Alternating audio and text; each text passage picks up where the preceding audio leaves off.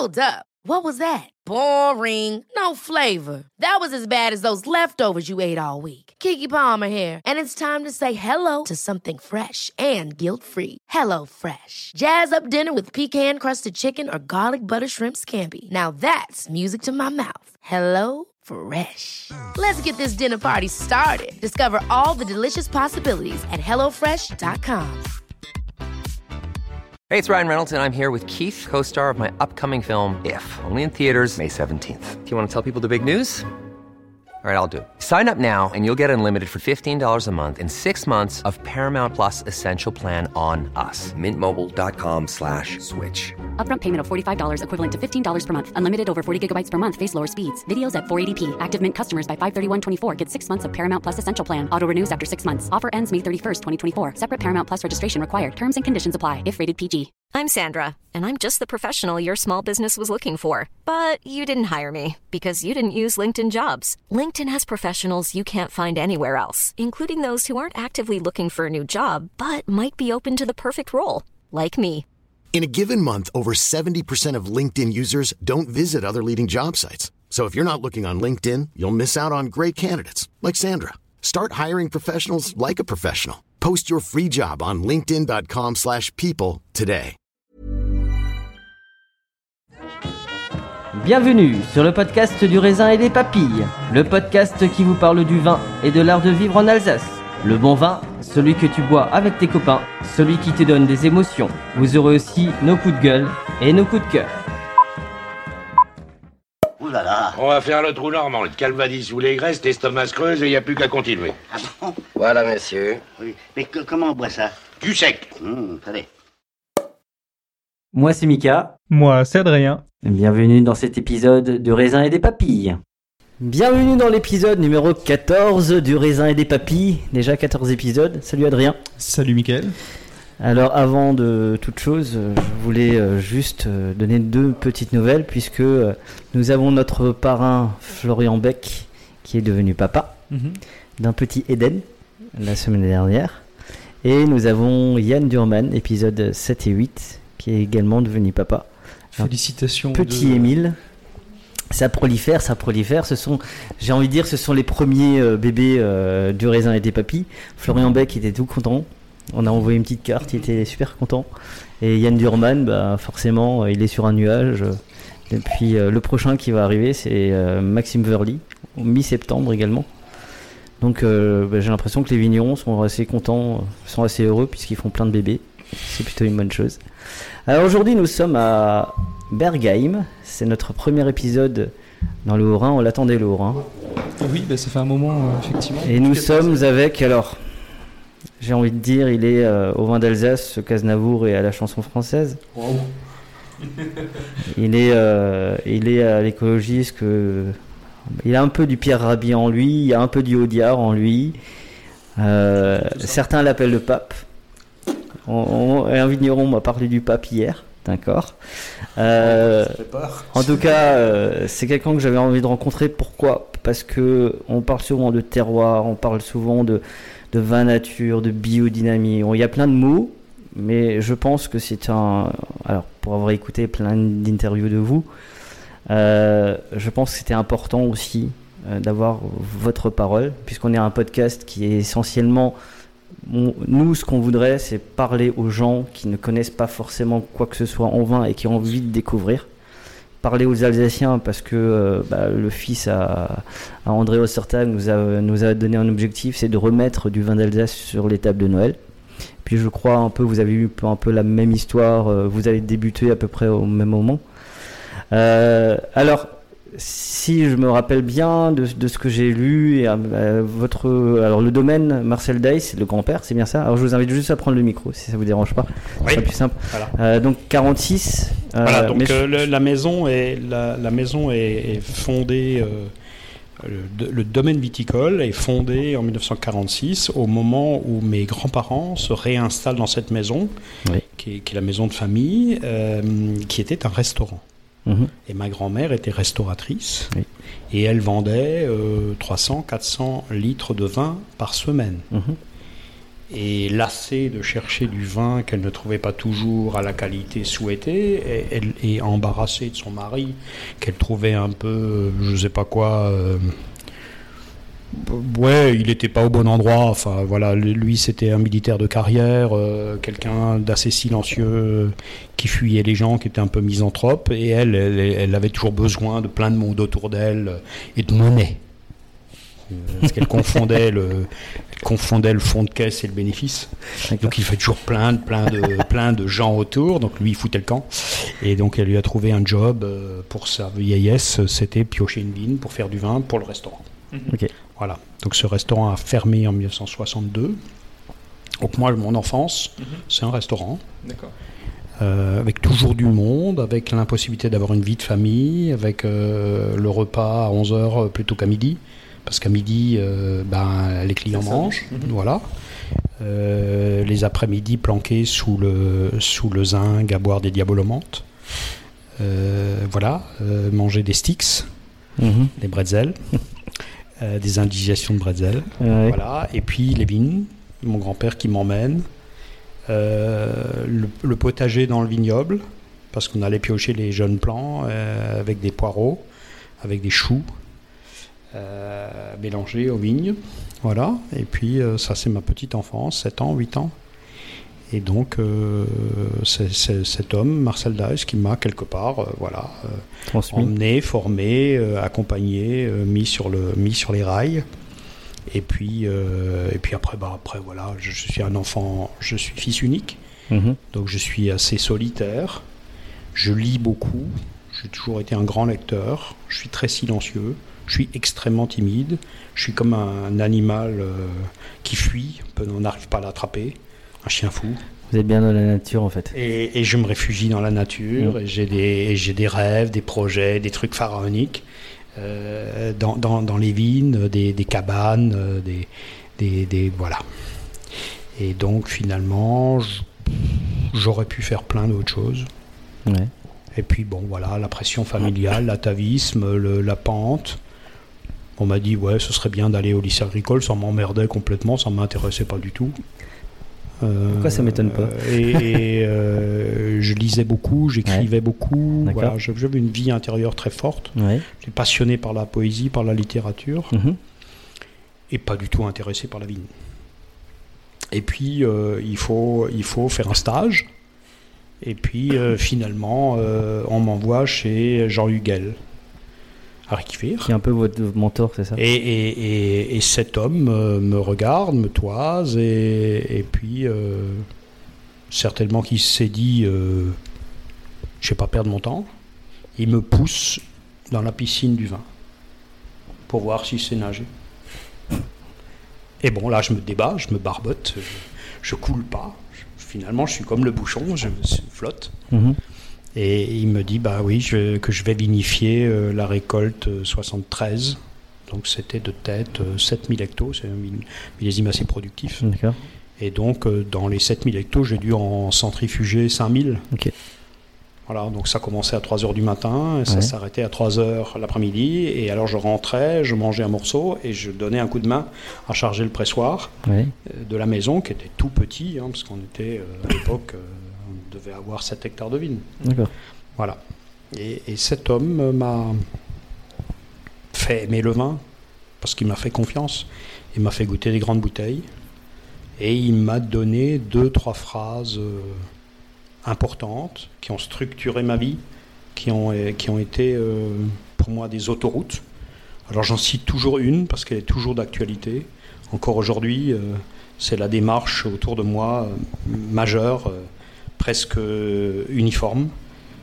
Nous ne serons jamais une grande région viticole. Ils se lèvent tous le matin pour faire presque aussi bien que le voisin, virgule, légèrement moins cher. 50 ans ont passé, ils sont presque toujours en train de faire aussi bien que leurs voisins, légèrement moins cher. Et donc moi j'ai compris que c'était pas ça qu'il fallait faire.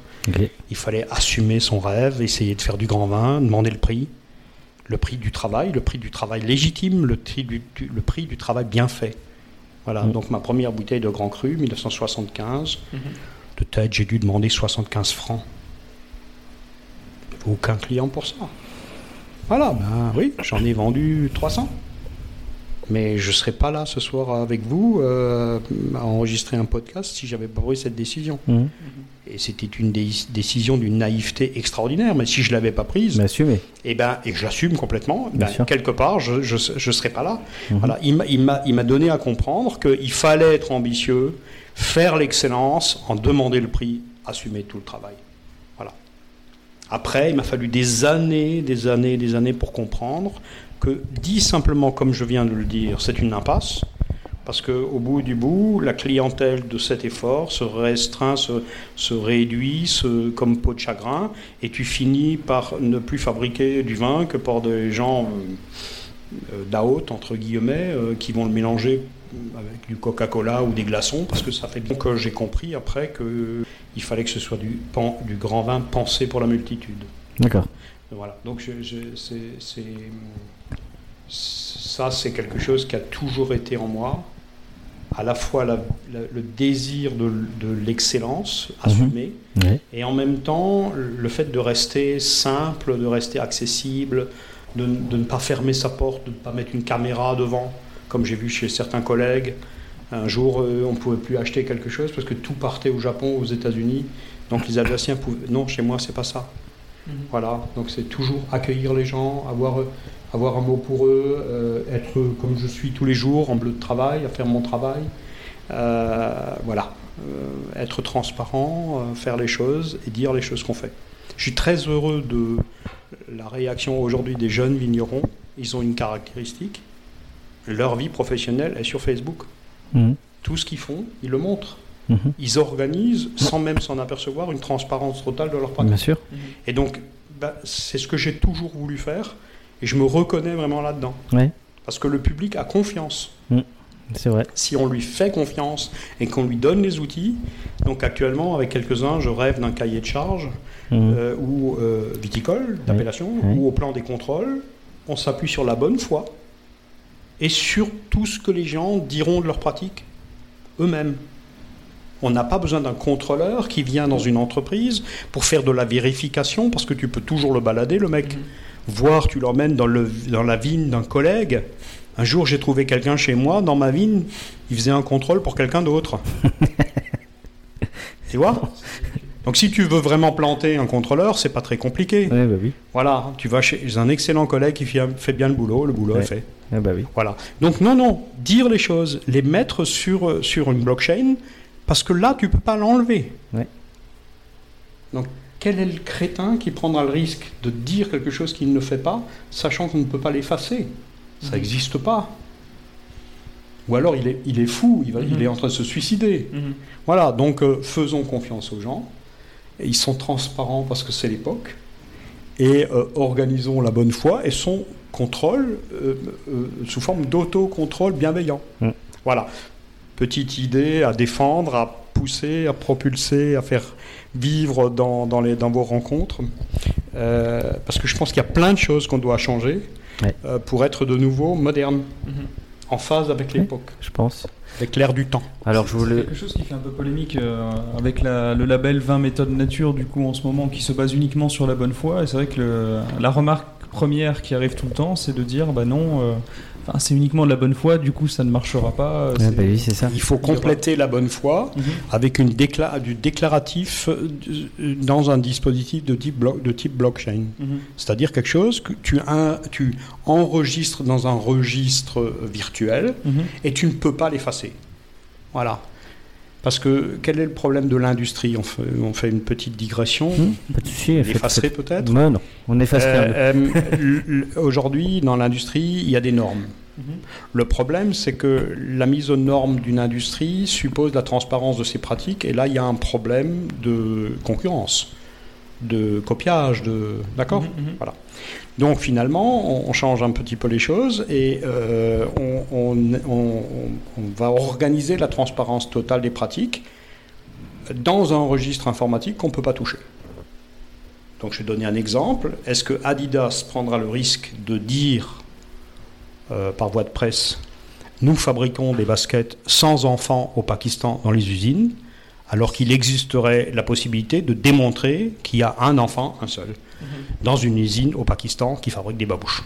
Mhm. Jamais Jamais. Adidas ne prendra ce risque. Non. Ou alors la personne qui s'en occupera vérifiera qu'il n'y a pas d'enfant. Et donc il n'y a pas un seul vigneron qui dira Moi, je ne n'utilise pas de glyphosate et qui aurait quelque part ne serait-ce que 10 mètres avec du glyphosate. Parce que ce mec-là, il est inconscient. Ce mec-là, il s'envole. Il est mort. Voilà. Moi, je crois qu'on pourrait organiser ça. La bonne foi, dans la relation. Tu vois? Voilà. On ne se connaît pas, vous arrivez, moi je vous fais de prime abord confiance. Je n'ai pas de raison de ne pas vous faire confiance. Après, si ça ne fonctionne pas, bah vous vous serez grillé. Et ce sera pour vous. Bien sûr. D'accord? Et donc on fait confiance aux acteurs et on leur demande juste de donner la preuve de leur bonne foi. Parce que la bonne foi déclarative, ça suffit pas. Euh, euh, les discours de bonne intention, ça suffira pas. Mais non, factuellement, on, on- on va organiser la transparence. Et moi, je me remets en cause l'idée du contrôleur qui agit au nom de la société. La société peut venir vérifier par elle-même. Aujourd'hui, il existe des moyens d'aller vérifier les pratiques des gens directement, Bien sûr. puisque les gens vont mettre leur activité sur la, place publique. Oui. C'est pas gênant, ils, ils y sont prêts. Ils n'y voient pas. Enfin, souvent, je, je suis parfois effrayé de ce que certains mettent euh, dans- sur les réseaux sociaux d'intime. Oui. Je me dis, c'est pas possible. Ce, ce- ce type, il a pas réfléchi, quoi. Mm. Voilà. Donc, ouais, c'est un, un état du temps, un instant du temps, euh, de, de l'ère du temps. Et donc, il faut travailler avec. Il faut pas travailler contre. Voilà, c'est ça l'idée.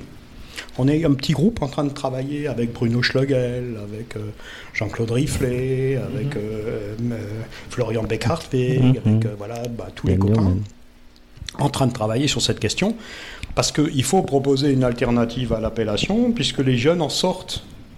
Parce qu'ils veulent plus être fliqués comme des gamins de 6 ans euh, par la maîtresse, quoi. Oui, c'est ça. Surtout quand la maîtresse, elle a 17 ans et demi, qu'elle tombe du nid et qu'elle elle en, elle en sait encore moins sur la viticulture que. Mm. Il y a un problème. Quoi. Oui, clair. Voilà, parce que je veux bien être contrôlé par quelqu'un qui a des états de service, Et mais contrôlé par quelqu'un qui sort de l'école, qui débarque et qui est totalement euh, pas au niveau. Ça rend le contrôle plutôt euh, un peu rigolo, quoi. Ah, Voilà. Du coup, l'idée, ce serait de créer une quatrième appellation, c'est ça euh? Non, je pense que nous sommes condamnés à revoir de fond en comble notre, notre, notre structure d'appellation actuelle Mhm.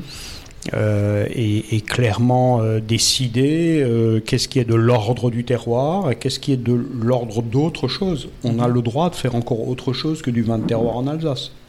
Mhm. Voilà, simplement, nos clients, ils ont besoin de savoir de quoi on parle. Bien sûr. Voilà.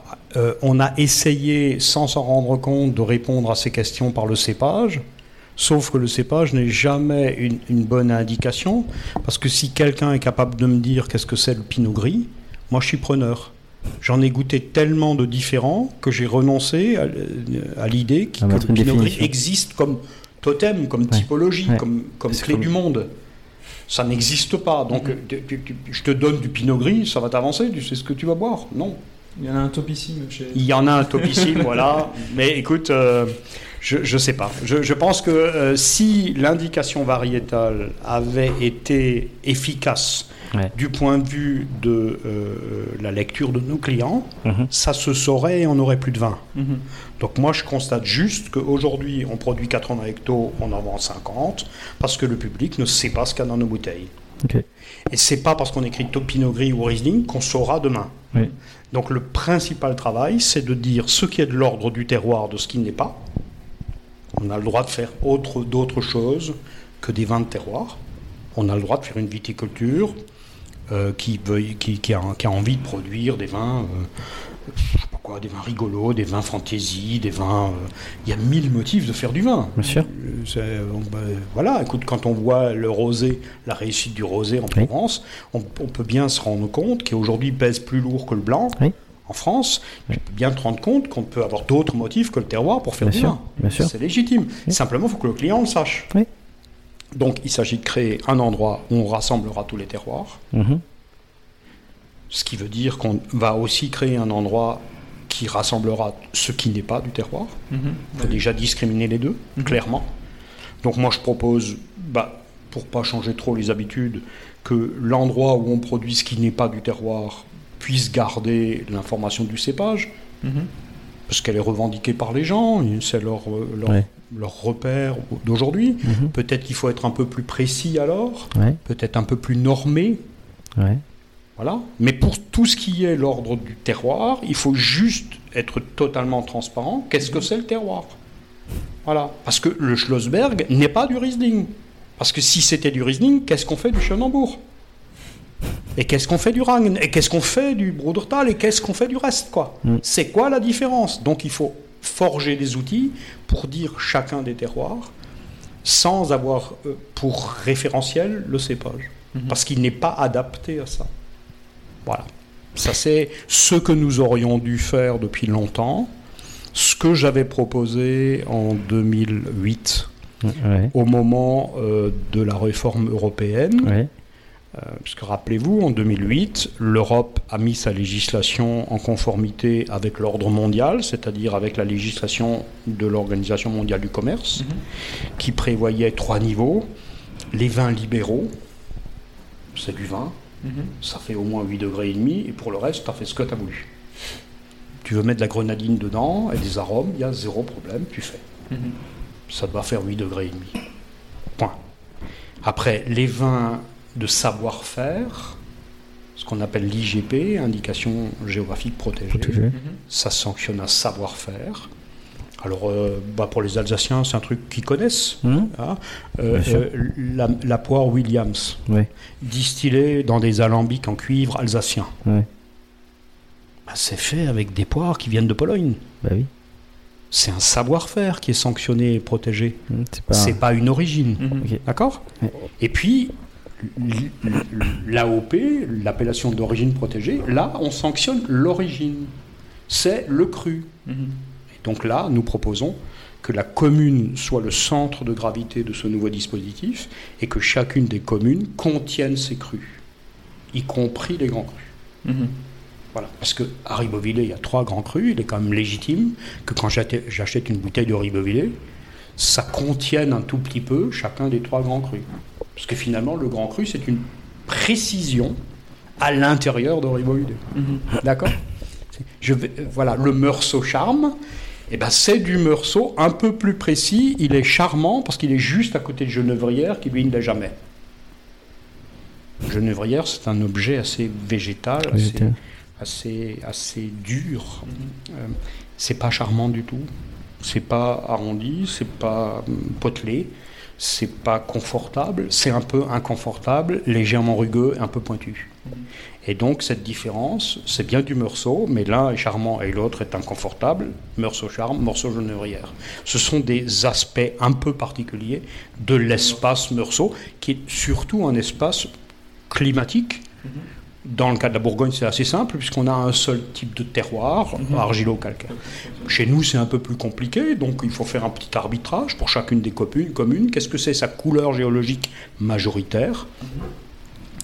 Alors, c'est pas très compliqué. hein. Il y a des grands espaces qui sont seulement cristallins, en- dans Maclaville.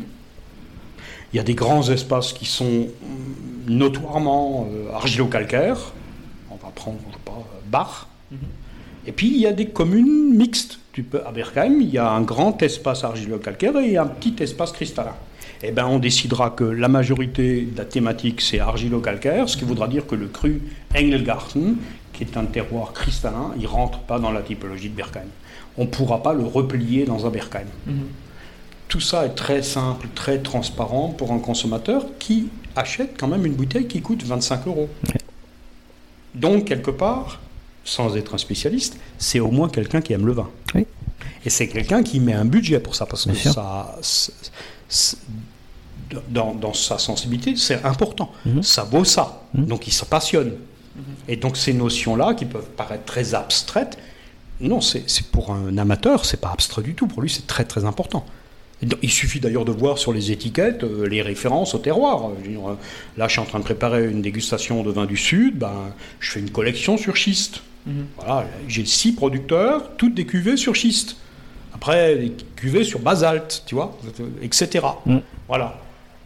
ce qu'on ce qu'on va vivre, c'est ce qu'a vécu Saint-Émilion euh, pen- pendant des années, et c'est ce qu'a vécu factuellement Châteauneuf-du-Pape Ouais. pendant les 15 dernières années. Ouais. Il y a 15 ans, Châteauneuf-du-Pape, les vignerons se baladaient avec un t-shirt qui avait marqué Grenache Only. Et maintenant, il y a un- ils ont un t-shirt qui a marqué Safre, éclat calcaire, galet roulé, euh, je sais plus quoi, euh, sol blanc. Voilà. Parce qu'il y a cinq typologies de terroirs à Châteauneuf-du-Pape, et donc ils ont mis sur le t-shirt leurs cinq typologies de terroirs. Avant, ils ont simplifié le truc, c'était du grenache. Tout le monde, euh, alors les mecs, ils avaient encore plein d'autres choses dans leur vin, mais ils parlaient que du grenache, tu vois. Aujourd'hui, tout le monde te dit, ah moi j'ai les 13 cépages, euh, 13 cépages autorisés dans l'appellation, mais je suis sur Safre. Ah, c'est quoi Safre Bah, Ça veut juste dire du sable. Voilà. L'amateur, il, il est passionné. Et c'est pour ça, parce qu'il est passionné, qu'il dépense 25, 30, 40 Mmh, euros pour sûr. une bouteille. Et ça, et ça doit être notre public, parce que produire du vin en Alsace coûte cher. Mhm. Notre, notre espace est cher, notre, no- no- nos structures sont chères, no- Mhm. notre- nos terres sont chères, notre main-d'œuvre est chère et Cher. qualifiée. Donc on ne peut pas produire euh, du vin euh, euh, populaire et qui coûte rien, parce que ça coûte trop cher. C'est ce On que est- vous me disiez la dernière on fois. n'est pas dans cette course, quoi. On ne peut pas gagner ce grand prix-là. Une bouteille à 10 euros, je sais pas faire. Vont faire euh, la même chose. Bien sûr, mais je ne sais pas pourquoi il faut euh, faire presque aussi bien que le voisin, légèrement moins cher. Faisons mieux que le voisin et assumons. Ouais, c'est ça.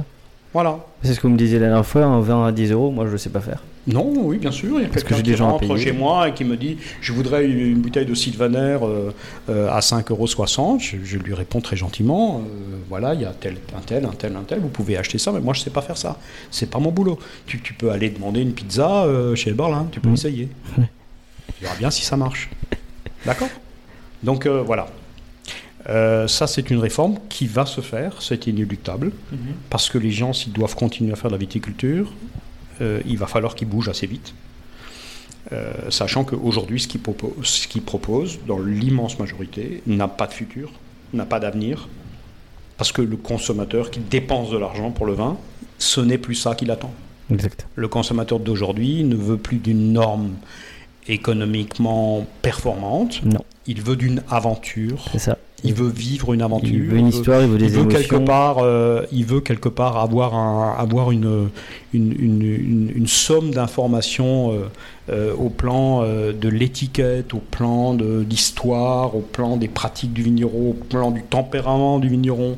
Il veut connaître ses, ses engagements environnementaux, il veut sûr. savoir tout. Oui. Voilà, c'est ça qu'il attend. Le goût arrive presque en dernière position. C'est- ça peut être difficile à accepter quand on essaye de faire du grand vin, mais mais il y a aujourd'hui plein de bouteilles qui ne sont pas authentiquement, gustativement des grands vins et qui pourtant rencontrent le succès. Parce que les gens les achètent pas pour le goût. Ils les achètent pour toutes les valeurs communicantes qui accompagnent ce goût. Euh, qui pour un professionnel n'est pas bon, mais pour eux est tout à fait plaisant, puisqu'il est habité par ces valeurs.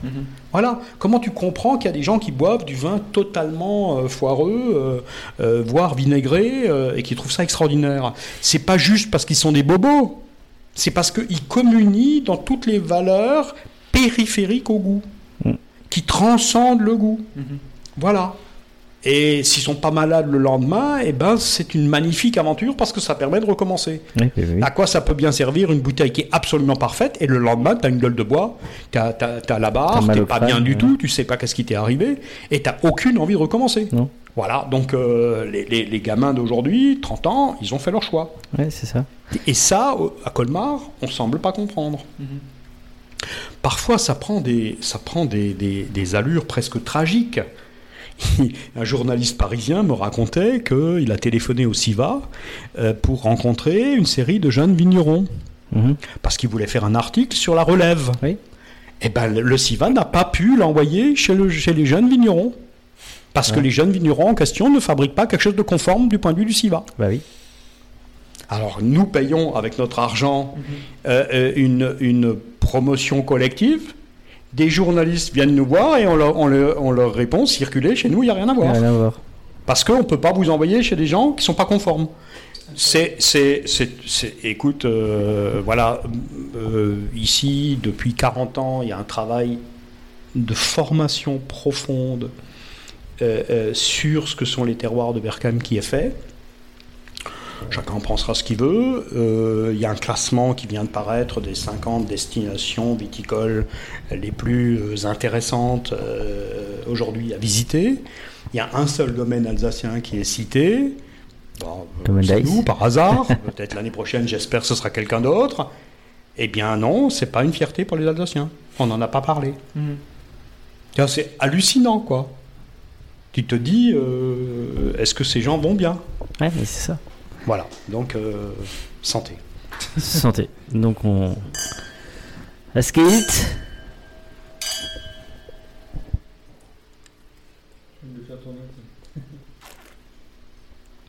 Et du coup, euh, fin des années euh, 90, on passe en biodynamie, c'est ça à peu près? Je crois que vous Donc, étiez un euh, peu des, vous étiez trois. 84, je, 84 je, je- je reçois, grâce à Jean Hugal, je reprends les vignes euh, de la maison Price Henny, qui, euh, qui, était un- un- une, grande une maison de négoce prestigieuse à l'époque, dans les années 50, avec un très joli vignoble, particulièrement euh, au Sporen, Mhm. au Sonnenglans, euh, au Chenambourg. Et donc, moi, j'ai la chance de pouvoir reprendre quelques-unes de ces vignes euh, qui sont complantées. Alors justement, qu'est-ce que la contemplation? Eh bien, t'achètes une vigne et sur, et sur, le, sur le lac de vente, il y a marqué euh, que olive au foncier, c'est marqué Riesling derrière. Ouais. Quand tu vas, quand tu vas euh, au, au service de la viticulture à Colmar, dans le registre, c'est marqué Riesling. Je pense que le cadastre aussi. Sauf, sauf que dans la vigne, changer. sauf que dans la vigne, il il y a plein de choses qui ne sont pas du Riesling. D'accord. Et que tu ne reconnais pas. Alors, il y a des choses qui ne sont pas du Riesling que tu reconnais, Ouais. mais il y a aussi des choses que tu ne reconnais pas. Donc faut réformer, réformer le Et donc, quelque part, bah, tu te passionnes, tu t'intéresses, tu goûtes, tu essayes de comprendre, tu te documentes. C'est comme ça que tu, re- tu, tu retombes, tu, re- tu repars sur la piste des vieux cépages orphelins alsaciens. En 84, personne parlait de cépages orphelins, personne ne connaissait cette notion. Bah, moi, j'avais une vigne avec des vieux cépages orphelins. Voilà. Et puis donc ça m'a intéressé, j'ai essayé de comprendre qu'est-ce que c'est. Alors on m'a dit c'est du muscat moréote. Alors euh, bah, j'ai cherché qu'est-ce que c'est le muscat moréote, quoi, tu vois. Et puis Jamais entendu parler. et jamais entendu parler. Et puis le Riesling noir. Alors ça c'est un truc intéressant parce que le Riesling il peut être que blanc. Bah oui. Parce que s'il est noir, il y a un problème de racisme, tu vois. Du Riesling noir. Attendez les gars, c'est suspect. Qu'est-ce que c'est que cette histoire? Voilà. Ben non, il y a du Riesling noir. Parce que, il faut savoir, le Riesling, c'est une famille de neuf enfants. Il y a neuf frères et sœurs. Et nous, nous avons décidé qu'un Était blanc. était le vrai, le blanc. Et que les autres, on les a fait disparaître, anéantis, parce qu'ils n'avaient pas droit au chapitre. Et pour être tout à fait sûr que celui-là, là, il allait gagner, celui on a, fait, on a pris un clone de celui-là, et on a dit ça c'est le vrai, le nôtre. Voilà. Mais quand tu grattes nos anciens, ils ont utilisé les huit frères et sœurs.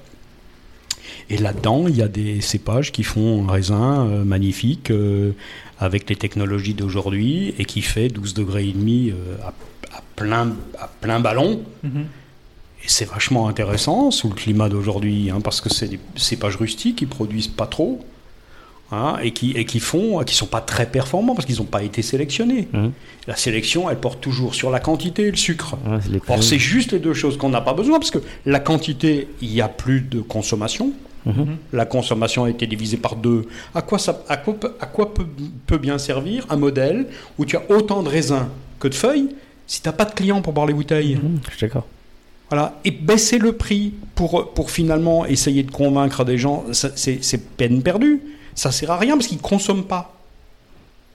Mais Voilà. quand vous êtes arrivé avec Donc il faut, il faut, il faut revenir à l'essentiel. Donc voilà, j'ai reçu cette vigne, Ouais. ça m'a intéressé. Ouais. Et donc euh, c'était une vigne extrêmement régulière qui produisait tous les ans les mêmes quantités, faibles, de raisins absolument magnifiques, et qui donnait un vin magique, juste magique. Tu fais juste le boulot et le vin est génial, le vin est grandiose. C'est juste un truc, tu descends à la cave, tu goûtes ça, tu te dis merde, c'est pas possible, t'as la chair de poule. Voilà. Comment c'est possible qu'une vigne, elle fasse ça Eh ben, c'est les grands, les grands terroirs, les endroits magiques. C'est quoi les endroits où tu fais juste normalement le boulot et t'es récompensé? Bah, c'est des endroits qui sont, qui sont chargés de grâce, qui ont des potentiels incroyables. Parce que moi, j'ai essayé dans des endroits moyens de faire 30 hectolitres hectares, c'est pas meilleur qu'à 60. Hein. Mm. Voilà, tu vois, tu- je suis- moi je suis un mec plein de bon sens, euh, j'ai tout essayé, donc euh, je peux vous dire que 30 hecto hectares dans un endroit sans talent, ça fait pas meilleur que 60. Non, c'est sûr. Ça vaut pas la peine, c'est du temps perdu. Si tu veux faire 30, il faut aller dans un endroit chargé de grâce. Ce sont les grands crus. Ce sont les endroits que depuis des siècles, des dizaines de siècles, les gens savent que là, ça donne du raisin pour faire du vin de messe. C'est une phrase comme ça. euh, c'est- Qu'est-ce que ça veut dire exactement? Ça donne du raisin qui est si parfait que tu n'as pas besoin de l'améliorer. Est-ce que c'est pas la demande absolument euh, évidente des gens de notre temps? Ils veulent quelque chose de totalement, tran- to- totalement transparent et qui n'est pas euh, bricolé. Mhm, mhm.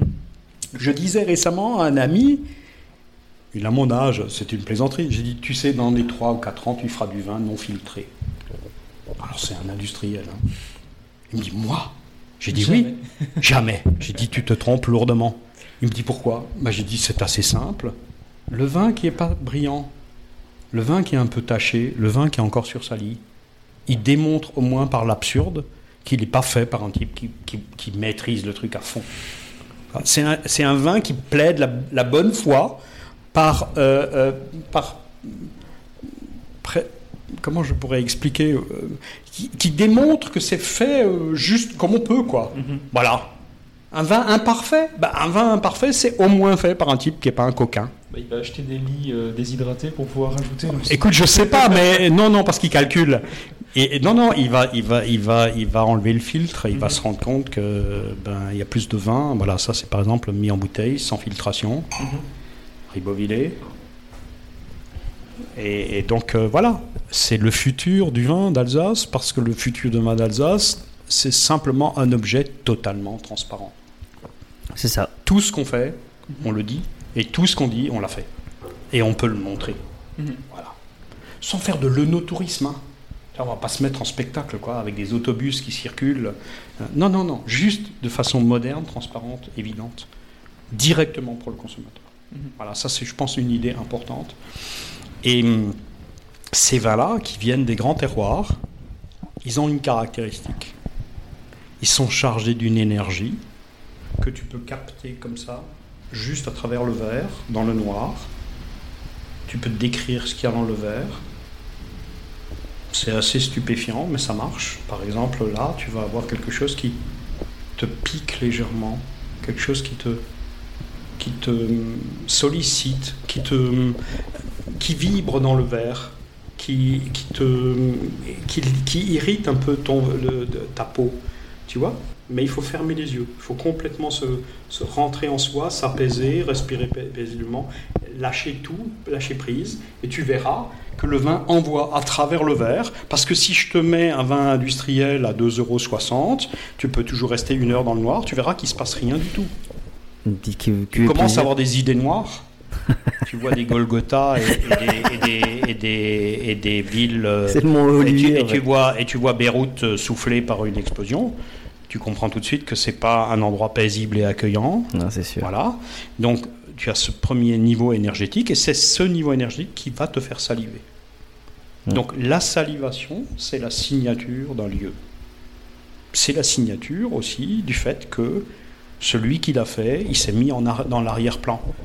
Il n'a il a pas fait du vin pour l'ego, pour exister. Oui. Il a juste fait du vin pour transmettre le message du Pour raconter une histoire. Et, et pour raconter cette histoire. Pas son histoire, l'histoire de ce lieu, l'histoire profonde de ce lieu. Alors si tu creuses un peu, dégustation intuitive, tu t'isoles dans le noir Avec une bougie. et tu vas voir dans le noir apparaître des couleurs. C'est ce qu'on appelle le- la synesthésie. Mhm. L'esprit humain associe des couleurs, des ambiances à une information énergétique, qui arrive. Par exemple, je te bande les yeux, je te fais rentrer dans une pièce, tu es capable de me décrire l'ambiance de cette pièce alors que tu ne la vois pas. Tu sauras si c'est un endroit euh, apaisant, si c'est un endroit euh, inquiétant. L'aveugle qui marche, pour lui le monde, il est plein de choses trappes. Imagine, il pourrait y avoir un trou et je tombe dedans. Eh bien, il voit les obstacles. il, il, il, il, ressent le monde. Il le voit peut-être mieux que moi, qui suis voyant. Parce que moi, je vois les détails, les personnages qui passent, les gamines avec les robes, les robes fondues, et puis les, les, les vieilles dames avec les baluchons. Moi, je vois les objets factuels rajoutés. Lui, il voit la profondeur, le 3D de l'endroit. Voilà, il tombe pas dans les trous. Donc, tu te mets dans le noir, tu t'abandonnes, tu recevras des couleurs, des ambiances, des chaleurs. Tu sauras le paysage qui est derrière ce vin, c'est l'étiquette. Nous avons fait cette étiquette collectivement dans le noir. Parce que tu peux pas mettre, par exemple, du jaune sur ce vin. Ça ne va pas, c'est un vin froid. C'est des couleurs froides. Voilà. Et la salivation est une salivation précise, localisée à certains endroits. Et ce qui est passionnant, c'est que nous salivons tous au même endroit.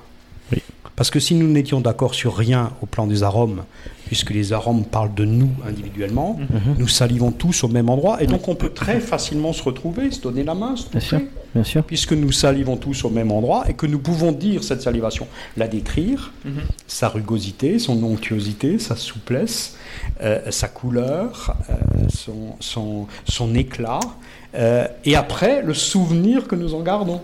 Le lendemain, ce que je raconte à mon pote. Voilà, dégustation géosensorielle. Alors c'est très très simple.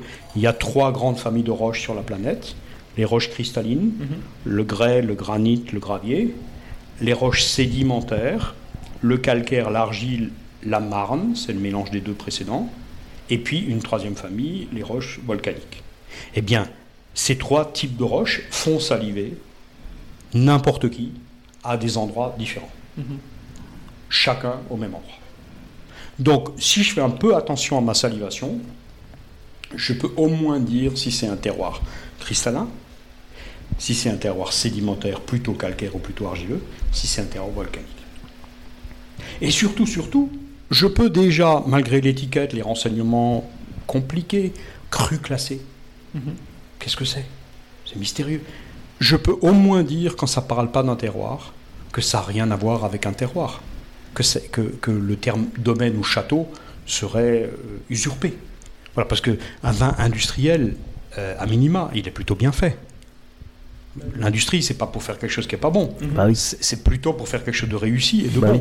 Bah. Simplement, ça parle pas d'un terroir. Non. Et donc, je ne salive pas. Bah oui. Voilà. Alors, si on me demande 100 euros pour une bouteille, on me dit, oh, c'est château de truc-muche, c'est du pomme-roll, et que ça salive pas, c'est un peu embêtant. Bah, je préfère mettre 25 euros dans un D'accord Voilà. Donc, donner cet outil à la multitude en leur disant, vous êtes des spécialistes, vous êtes capables de le faire. Vous êtes équipés depuis votre naissance, vous savez très bien faire la différence entre froid, chaud, rugueux, lisse, épais, fin, etc. Et donc vous êtes capable de parler de terroir. Et quand ça vous fait pas saliver, eh ben c'est pas du vin de terroir. Vous avez le droit de le trouver bon, mais on peut pas vous demander 100 euros pour ça, Non. Parce que ce serait usurpé. On vous prendrait pour des cons. D'accord? Voilà, j'en suis là, et je pense que c'est un outil très utile et très important, et je pense que c'est pas totalement neutre.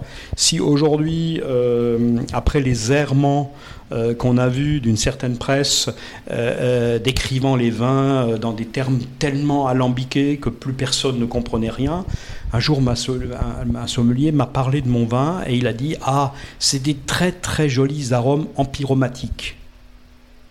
J'avais envie de me lever et de lui en coller une parce que je me suis dit, il me prend vraiment pour un con. Je ne comprends pas ce qu'il me raconte. Tu vois, c'est c'est mon architecte qui me décrit ma maison et je ne comprends pas que c'est de ma maison qu'il parle, ou mon médecin qui m'expliquerait que je vais mourir, mais je ne comprends pas finalement parce que sa description des symptômes et des, médications est tellement compliquée que finalement, moi je me dis, je, suis, en bonne santé, quoi. je vais prendre une aspirine, une aspirine. Voilà. Ce langage des spécialistes est absolument euh, effrayant, euh, euh, politiquement in- insupportable, parce qu'il crée des castes. Et nos sociétés, elles sont déjà assez divisées. On n'a pas besoin de supplémentaires. Ça sert à rien. Donc revenons à l'essentiel. Ceux qui ne salivent pas ne parlent pas d'un terroir. Il n'y a pas de jugement de morale là-dedans. On a le droit de faire du vin qui ne salive pas. On assume juste que c'est du vin très bien fait, industriel, pour le plaisir. Mm. Et puis, ça salive parce que ça parle d'un endroit. Et moi, qui comprends rien du tout, je suis capable d'aller dedans et d'aller de plus en plus loin. Mhm. Voilà. Et si je tombe sur un gars qui peut me tenir la main, et ben moi, qui comprends rien du tout, je saurais faire la différence entre ce qui est argileux, épais, et légèrement collant, Mhm. et de ce qui est calcaire, fin et légèrement euh, euh, euh, pointu. Tu vois? Voilà. Et puis, et puis les terroirs volcaniques, bah, c'est des choses chaudes. Il y a- C'est effusif au milieu de bouche. J'ai l'impression de, de- de quelque chose qui, qui sourde la chaleur. Souvent, l'environnement extérieur du vin est froid, Mhm. mais le centre est chaud. Oui. Voilà. Et donc, je goûte un vin, c'est volcanique, mais c'est magique. Et voilà, et si derrière, sur la contre-étiquette, on me confirme, ben, c'est quand même, euh, c'est formidable, Bien cul- sûr. culturellement parlant. J'ai fait un progrès vertigineux. Oui. Tu vois, je veux dire, moi qui pensais que je pouvais que marcher, non, je sais voler en avion, quoi. C'est super. Voilà. Essayez de juste donner des outils aux gens pour qu'ils fassent le petit bond. Mais- Et on passe pas un examen pour la cuisine, Non, par non, exemple. non. Pourquoi on passerait un examen pour le vin? Enfin, Je comprends pas. C'est- c'est- c'est- c'est- on a juste mis le vin au mauvais endroit. Un Et alors, ils, ils sont tous là, euh, effrayés, parce que c'est les flics au bord des routes avec les éthylotestes qui expliquent qu'ils vendent plus leur vin. Mais non, c'est juste que nous avons collectivement décidé que le vin, c'était pas pour n'importe qui. Et déjà en premier, c'est choquant, c'est pas bon pour les enfants. Mais alors, est-ce que c'est bon pour les grands? Moi, je renverse la proposition. Si c'est bon pour moi qui ai 66 ans, ma fille de 14, elle peut en boire. Mm. Peut-être un problème de dose. Peut-être moi qui pèse euh, 70 kilos, voire un peu plus qu'elle, qui, qui en pèse euh, 40. Mais, mais, mais en tout état de cause, sur le plan fonctionnel, si c'est bon pour moi, ça ne peut pas être mauvais pour elle. Il faut remettre les choses dans la perspective. Voilà, je crois que si les, si les vignerons et si les instances réfléchissaient un petit peu plus aux grands enjeux euh, sociétaux qui sont euh, autour de nous, eh ben, je crois qu'on se porterait mieux, on verrait un peu plus vers quoi on va, on serait capable de s'adapter. Je donne un autre exemple. Nous n'arrivons pas en Alsace à donner un contenu environnemental à nos pratiques. C'est juste du suicide. Où est le public qui veut aujourd'hui boire quelque chose qui ne donne pas de garantie environnementale? C'est- juste un suicide. Même le CIVB l'a compris. ça. Euh, mais oui, on n'arrive pas. Enfin, moi, ça me choque. Je, ne- je ne peux pas comprendre. Quoi. Je dis, pour moi, c'est un prérequis de ce qui est nécessaire aujourd'hui. Essayez donc de, de- de vendre une voiture sans autoradio et sans ceinture de sécurité. Ben non, vous verrez que ça marche pas. Ben Il vous faut un autoradio, des ceintures de sécurité. et, et- et- et encore un, un truc Bluetooth, là, je sais pas quoi. Bluetooth. Hein, pour brancher l'ordinateur, tu vois. Voilà. Euh, dans 5 ans, 10 ans, 15 ans d'ici, ce sera la conduite, conduite autonome parce qu'on prendra la voiture, on roulera à 60, mais ce sera plus nous qui allons conduire, on fera autre chose pendant ce temps. Eh ben, écoute, euh, on ira faire des stages sur circuit pour piloter. Mm. Et le reste du temps, on sera conduire par notre voiture. C'est ça. Et, et celui qui proposera une voiture euh, juste avec les moteurs, la, la boîte de vitesse et les pédales, il va pas la vendre. Voilà. Parce que ce sera. Aujourd'hui, on ne peut plus proposer du vin sans garantie environnementale. Ce n'est plus possible. Et puis l'Alsace a de la force là-dedans parce qu'il y a quand même beaucoup de domaines qui sont déjà en bio, il y a une culture de la biodynamie, il y a quand même pas mal de choses. Donc, euh, Et puis il y a un climat qui est beaucoup plus clément aussi que dans d'autres endroits. donc, On a euh, tous les outils, mais on a juste la peur à vaincre. à vaincre. Et l'incapacité de se mettre d'accord et, d'assumer que nous ne sommes pas tous au même point sur cette, dans cette course, qui n'est pas une course, c'est juste la vie, Mhm. et que ceux qui sont en avance sont pas des rebelles, des renégats, des salopards qui ont pris de l'avance pour semer les autres. C'est ceux qui ouvrent le chemin. Il faut les voir comme des novateurs Mhm. qui entraînent. Enfin moi, toute ma vie, je, je me suis fixé une règle. Elle est très très simple. Je ne conseille jamais à personne quelque chose que je n'ai pas expérimenté moi-même et qui n'a pas fonctionné chez moi. Si ça n'a pas fonctionné chez moi, je ne le conseille pas à mon voisin. C'est assez simple. Donc là, je suis en train de faire des essais sur les cordons. Parce que je pense que c'est une chance, si on veut produire du vin en Alsace compétitif et de qualité, il faut changer un certain nombre de règles pour que notre coût de production baisse. Mhm. Puisqu'il va falloir baisser les rendements, il faut en même temps que le coût de production baisse. Parce qu'aujourd'hui, on, on- on a mis tous les moyens en œuvre, les tracteurs hyper modernes, tous les moyens. Mais tout ça, tout ça, ça fonctionne grâce à une économie de la quantité. Or, elle se fracasse sur la réalité de la consommation. Donc, je, je pense qu'il faut se mettre autour d'une table pour décider d'un protocole de fonctionnement qui permettra de produire, par exemple, 50 hectolitres hectares, de façon compétitive. Et par le cordon, la taille en cordon de Roya, pourrait être une source d'économie extrêmement euh, importante avec les autres mesures environnementales qu'on va prendre, qu'on doit prendre, va être une très très bonne euh, façon de réorganiser nos pratiques en étant de nouveau compétitifs, en produisant moins et quelque chose de vraiment de grande qualité. Mais je ne me permettrai pas de dire à quelqu'un il faut que tu fasses ça sans l'avoir essayé moi-même. Donc je suis en train de l'essayer sur plusieurs millésimes. Lorsque je verrai les limites que je, serai, je saurai, je suis sûr que ça va fonctionner, je dis tu peux faire ça en confiance. Voilà. La complantation, pourquoi des collègues l'ont adopté Mais parce que ça fonctionne et que ça ne dépend pas que de moi. Ça existait avant moi et ça continuera d'exister après moi.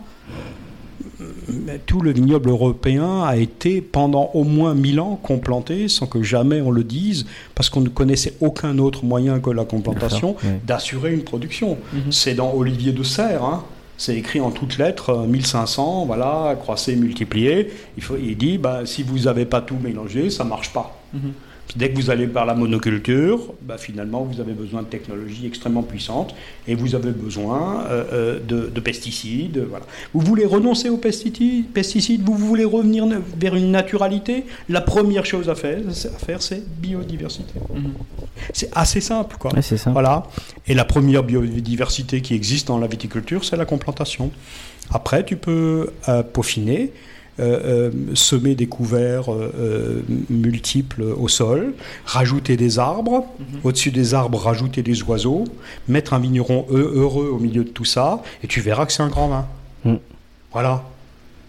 Il n'y a pas de mystère ni de, ni de grandes complications métaphysiques derrière ça. C'est juste comme ça que fonctionne la nature. C'est ce qu'on appelle le, le modèle forestier. Moi, j'ai pas vu un mec qui taille une, une, une forêt. J'ai pas vu un mec qui désherbe une forêt. J'ai pas vu un mec qui amende une forêt. Et la forêt, bah, ça fait 300 000 ans qu'elle est là et puis ça fonctionne, quoi. hein. Mm. Et ça repose bien sur l'idée d'une biodiversité. Donc remettons la viticulture en, en- en ligne avec son temps, avec les enjeux de la planète, avec ce qu'attendent les gens dans l'intimité de la salivation. Ça s'appelle le terroir et c'est pas un objet euh, euh, Fantasmé. métaphysique euh, révélé à une petite minorité de gens élus. Tu vois Non, non. C'est c'est le bon pain quotidien. Si tu manges du bon pain, tu seras bon père avec tes enfants. Ça paraît quand même évident. Vois. C'est c'est simple. N'oubliez pas de partager et de liker cet épisode. Nous serons diffusés sur Spotify, Deezer, SoundCloud, YouTube. Si vous avez iTunes, mettez 5 étoiles et un commentaire. Enfin, le vin reste de l'alcool. Buvez modérément, partagez ce breuvage entre vous, mais surtout, ne mettez pas votre vie en danger. Even on a budget, quality is non-negotiable. That's why Quince is the place to score high-end essentials at 50 to 80% less than similar brands. Get your hands on buttery soft cashmere sweaters from just 60 bucks, Italian leather jackets, and so much more. And the best part about Quince, they exclusively partner with factories committed to safe, ethical, and responsible manufacturing. Elevate your style without the elevated price tag with Quince. Go to quince.com slash upgrade for free shipping and 365-day returns. Ever catch yourself eating the same flavorless dinner three days in a row? Dreaming of something better? Well, HelloFresh is your guilt-free dream come true, baby. It's me, Kiki Palmer. Let's wake up those taste buds with hot, juicy pecan-crusted chicken or garlic butter shrimp scampi. Mm. Hello Fresh. Stop dreaming of all the delicious possibilities and dig in at HelloFresh.com. Let's get this dinner party started.